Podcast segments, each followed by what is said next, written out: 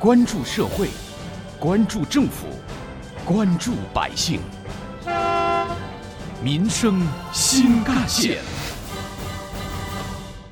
数据显示，二零二二年国内春节档电影票房累计超过了六十亿元，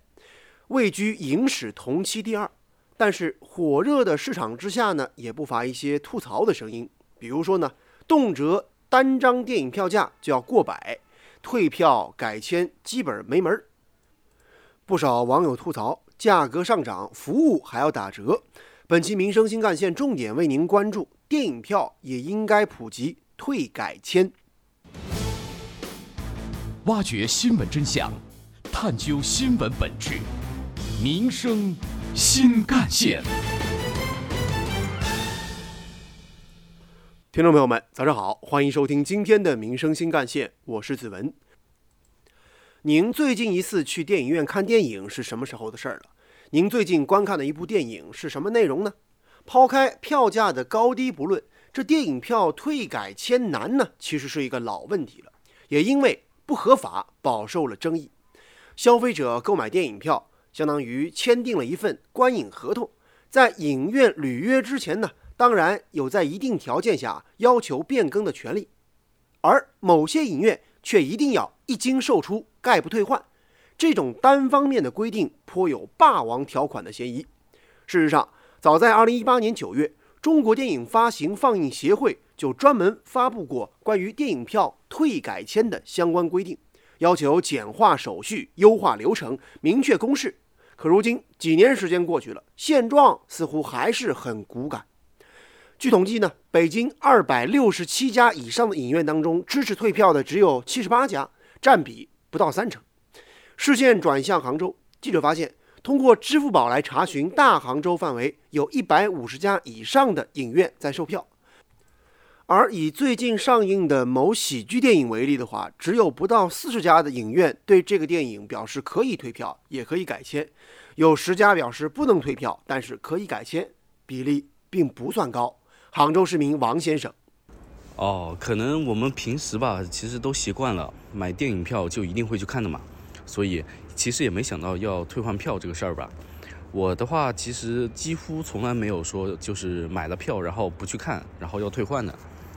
嗯，我觉得真要有临时的事情的话，那我肯定就当这张电影票就浪费了，所以我其实的话基本上也没有想过要去退票。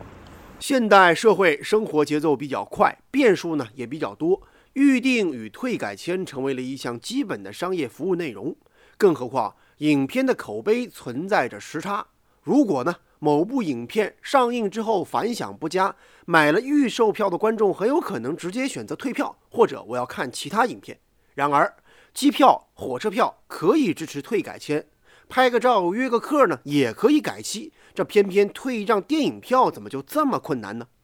采访中，杭州某影院的销售人员表示啊。主要是担心遭遇恶意退票，影响影院的排片和二次销售。其实吧，恶意退票的情况呢，我们也不是没遇到过。那样一来的话，我们电影院其实非常非常被动的。嗯，本来以为我们那个可能上座率很高的，把这个电影呢就排的比较密。哦，但是呢，一下子如果大家都退票的话，那等于上场电影就没几个人看。那我们还要还还要叫上播放，那浪费了场次，也浪费我们影院很多资源的。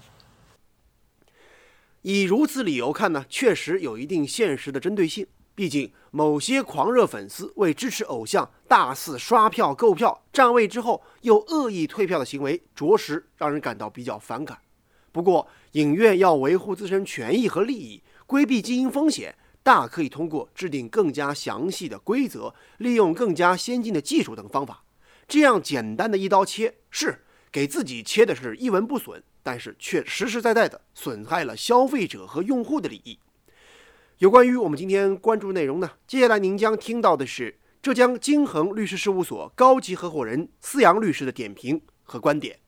根据民法典、合同法编的规定，格式条款呢是当事人为了重复使用。而事先拟定，并且呢，在拟定的时候没有和对方协商的条款，法律要求提供格式条款的一方要遵循公平原则，要用合理的方式告诉对方，要他注意这个条款当中哪些免除或减轻了自己的责任，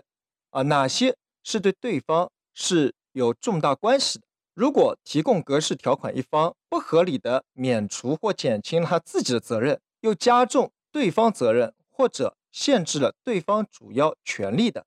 那么这个条款就会被认定为无效的条款。另外，《消费者权益保护法》也规定，经营者在向消费者提供服务，要保障消费者的合法权益，不能设定不公平的、不合理的交易条件，更不能强制交易。那么现如今，消费者去购买电影票，绝大多数会通过第三方线上平台或者通过现场的购票机去进行购买。那么这些平台或购票机当中，如果提供了和购票相关的合同或者条款的，那么这些合同和条款当然是属于格式合同或者格式条款。如果消费者在电影开始前提出要退票或者改签，但是呢？被第三方平台以购票后不得退票、不得改签啊予以拒绝的话，那么这个很明显是侵犯了消费者的合法权益。挖掘新闻真相，探究新闻本质，民生新干线。继续回来，从技术层面来看呀，电影票的退改签其实不是不能做，是。没人愿意做，关键就在于相关方面，尤其是电影院能否正视消费者的权益，纠正错误的观念和误区，完善具体规则。而在这方面，其实行业内外可以供参考的经验是有很多的。二零一九年五月，我国的深圳推出了首个国内的电影票退改签行业自律标准，根据具体的时间实行阶梯式退费，手续费最高不超过票价的百分之三十。二十四小时以上免收手续费，这个细致的规则体现了风险共担的原则，既保护了消费者，也兼顾了影院的利益，争取到的是用户体验和市场发展的双赢。杭州市民刘女士，其实我觉得这个电影票的购买跟退票可以参考火车票呀，就是如果你临时退票或者你恶意退票，可以收你比较高的手续费。但是你说一刀切不给退，我觉得太绝对了。任何行业的长远发展，靠的都是尊重用户和优质服务，清理霸王条款，普及电影票的退改签服务，并且统一相关标准，给予观众用脚投票的权利，观影之旅会更加轻松，电影市场也将发展的更加健康。有关于我们今天关注内容呢，不少网友的留言和讨论也很多。网友国魂说呀。一刀切是简单，但确实损害用户利益。而网友橡胶树则说呢，电影市场我相信是越来越好的。另外，网友百元大钞则说，怎么感觉如今这电影票是越卖越贵了呢？接下来您将听到的是本台特约评论员、资深记者叶峰老师的点评。电影票也要退改签，听起来是异想天开，但它却有它的合理逻辑。电影作为一个文化产品，本质上也是一种商品，而电影放映机构本质上也是一个商品或者服务的提供者。既然汽车票、火车票、飞机票可以退改签，既然很多商品，比如网购可以是七天无理由退货，那从维护消费者合法权益的角度出发。考虑到消费者可能遇到的各种意外突发的情况，原定的计划不能够如期实行的时候，那么电影票作为一种商品，也应该给消费者有一种选择的机会，而不是你买了就卖到底，你不看是你自己损失。表面上看，这样的一种想法是有它的合理性的，但是长期以来在电影票这个领域里头呢？似乎人们都已经忽略了这种合理性的存在，以及电影放映机构或者电影院应该尊重消费者的这种权利。尤其现在是互联网时代，退改签本身并不需要很复杂的过程，也不需要投入很多的人工成本。因此，之所以没有实行电影票退改签的制度，问题不是出在技术层面上，更多的是出在经营理念和对消费者是否尊重的态度上。我想，希望电影票也可以退改签的呼声，实际上也反映了广大消费者一种理性消费、合理消费的意识的觉醒。我们对这样的一种呼声的认知，不应该仅仅停留在。你点到什么，我改什么，而是应该全盘的去排查一下，有哪些地方还可以更加的提高我们的服务水平，提高我们的服务能力。